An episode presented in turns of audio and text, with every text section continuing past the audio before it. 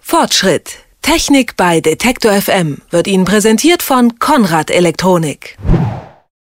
Stundenlanges Herumsitzen, frickelige Kleinarbeit, eine riesige Vielzahl von Teilen, komplizierte Pläne und unbedingte Konzentration und Fingerspitzengefühl. Modellbau ist für viele nicht gerade attraktiv. Für viele andere ist es aber der Weg zum Glück und das schönste Hobby der Welt. Gerade in Zeiten, wo immer mehr an Monitoren und Computern passiert. Worin liegt diese Faszination? Was macht den Reiz aus? Das wollen wir heute mal fragen in unserer Technikrubrik Fortschritt. Und zwar fragen wir das Matthias Muth. Er ist stellvertretender Vorsitzender des Deutschen Plastikmodellbauverbands. Schönen guten Tag, Herr Muth. Schönen guten Tag.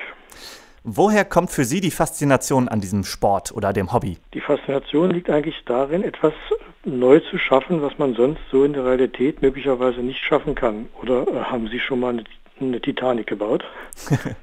Gute Gegenfrage. Wie sind Sie eigentlich zum Modellbau gekommen? Es ist eigentlich so vererbt. Das Hobby war in den 50er, 60er Jahren sehr, sehr populär, ist ein bisschen zurückgegangen. Und da hat man das so dann über die Generation ein bisschen mitbekommen. Ich bin ja mittlerweile auch nicht mehr der Jüngste, aber äh, unsere Generation ist diesem Hobby sehr verwachsen, weil es die Möglichkeit gibt, Dinge zu schaffen, die man sonst in der Realität nicht haben kann oder die es gar nicht mehr gibt. Sie sprachen gerade an, die Nachwuchssituation ist nicht so gut oder können Sie das revidieren? Da geht es eigentlich wie allen äh, Hobbys, die also über den Nachwuchs ein bisschen klagen, dadurch, dass das Angebot der Freizeitbeschäftigung ja, äh, Beschäftigung in den letzten Jahrzehnten ja viel, viel breiter geworden ist.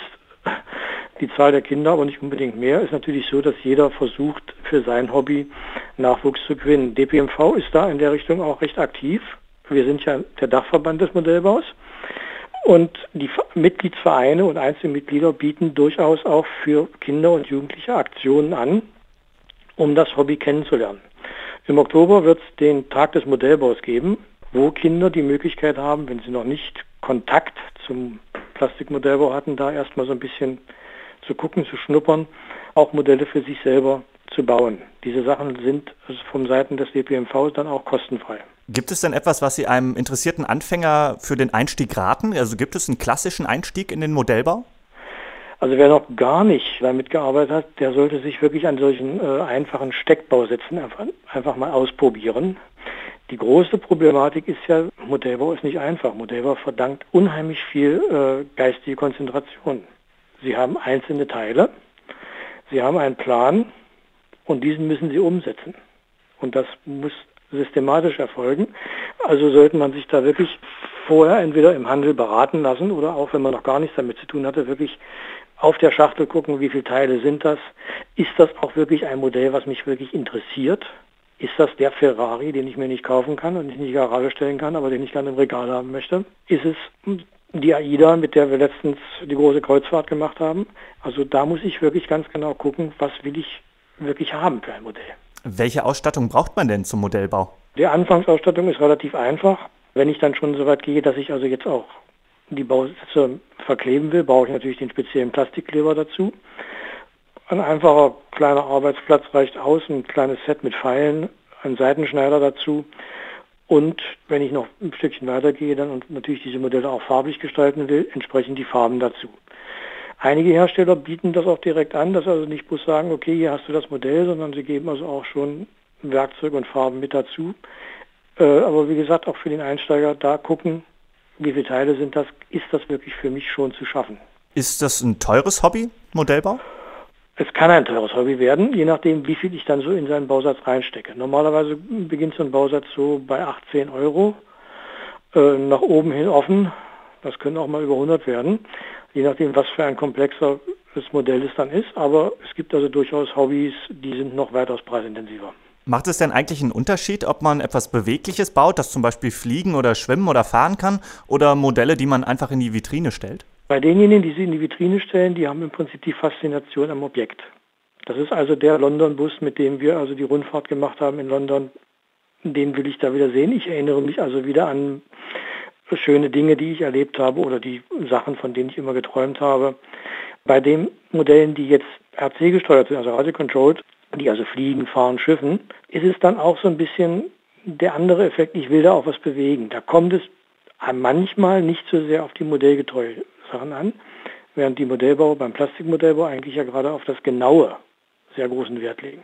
Gibt es denn unter Modellbauern auch sowas wie äh, in vielen anderen Interessensgruppen so eine Art interne Scherze? Scherzt man über die Schiffsfans oder die Panzerbauer oder die Modelleisenbahner? Das ist durchaus schon, also die, die, die Heavy Metal Fraktion, das sind also die Leute, die Panzer bauen, die werden manchmal ein bisschen komisch angeguckt von den Leuten, die eben nur Flugzeuge bauen. Äh, es ist ein bisschen so, dass wir auch manchmal ein bisschen ins falsche Licht gerückt werden, weil eben auch mit Militärbausätze dabei sind. Das heißt noch lange nicht, dass wir also das Ganze Militär, militaristisch verherrlichen, sondern es ist hier also auch vielfach bei den Leuten, die sowas machen, die Technikfaszination, aber auch der geschichtliche Hintergrund, so etwas darzustellen, was einen bestimmten geschichtlichen Bezug hat. Ist die Entwicklung von Modellbau denn irgendwie abgeschlossen oder gibt es da Trends und neue Entwicklungen, die man von außen gar nicht sieht? Ich denke da etwa an 3D-Drucker. Da denken Sie ganz richtig. Das könnte vielleicht mal in man weiß nicht, wie schnell die Zeit läuft, wirklich die ganz große Sache werden, dass man also gar keine Modellbausätze mehr zu kaufen bekommt im Laden, sondern sich halt nur eine Software kauft und dann das Modell mit Hilfe eines 3D-Druckers hm, dann selber herstellen kann. Obgleich, da würde ja viel verloren gehen. Dann würde man es ja prinzipiell am Computer bauen, oder nicht?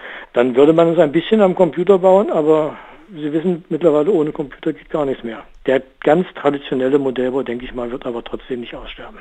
Welche Werte werden denn über den Modellbau vermittelt? Für diejenigen, die also neu einsteigen, ist es vor allen Dingen also auch motorische Dinge. Ganz einfach die Schulung der Feinmotorik, die Genauigkeit, das genaue, richtige Arbeiten, das saubere Arbeiten, aber auch die äh, Beschäftigung mit Geschichte, Beschäftigung mit Technik und die Zufriedenheit, etwas selber geschaffen zu haben. Was erschaffen Sie gerade?